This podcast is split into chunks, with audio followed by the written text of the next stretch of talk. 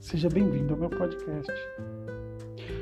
O conflito na alma. A filosofia e a teologia são essencialmente uma transcrição e uma interpretação da experiência humana. A experiência humana é de que há um conflito na alma humana. Para Paulo, tratava-se de uma guerra entre duas forças opostas que chamava de carne e espírito. Porque a carne milita contra o espírito, disse ele, e o espírito contra a carne, porque são opostos entre si. Gálatas 5,17.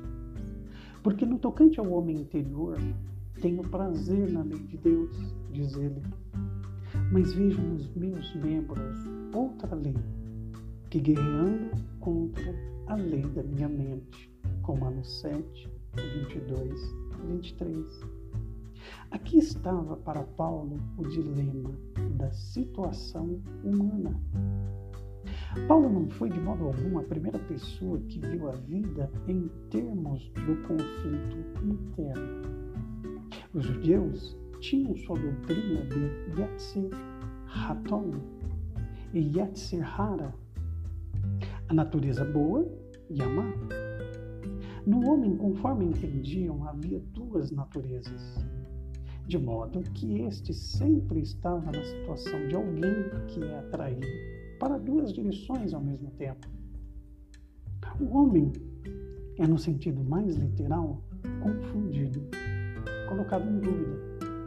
É como se ficassem ao lado dele dois anjos, um anjo bom acenando-lhe para que suba, e o outro, um anjo mau, atraindo-o para baixo. Esta natureza ou impulso mau é tão básico à humanidade que os rabinos acreditavam que o próprio Deus o criara. É mau o desígnio íntimo do homem desde sua mocidade. Gênesis 8, 21.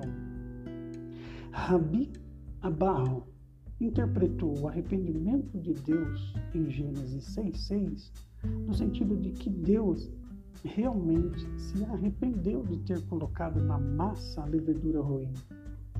O impulso mau estava espreitando o homem quando emergia do ventre, porque o pecado jaz à porta, ou seja, à porta do ventre. Gênesis 4, 7.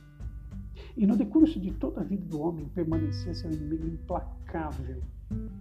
O conflito na alma fazia parte da herança da crença judaica.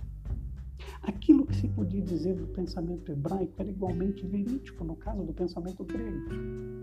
No mito, no Fredo, Platão descreve a alma como o carroceiro cuja tarefa é dirigir em arreios duplos dois cavalos um dos quais é nobre de raça nobre, e o outro é o oposto na raça e no caráter.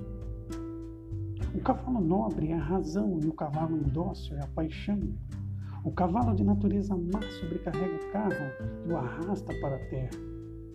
Aqui também há o mesmo quadro de guerra e tensão, sempre com a terrível possibilidade da ruína como consequência.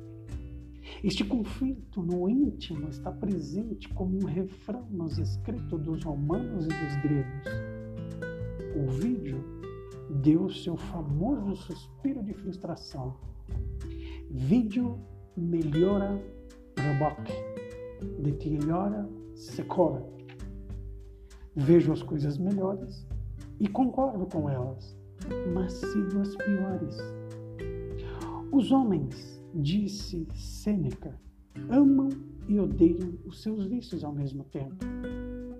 De conformidade com epíteto, o começo da filosofia tem sua origem na descoberta do homem, da sua própria incapacidade e fraqueza nas coisas necessárias.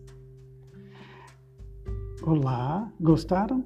Bom, esse foi só um trecho da narrativa de William Black uma obra literária incrível. Bom, eu te espero até o próximo episódio. Fica com Deus e até lá.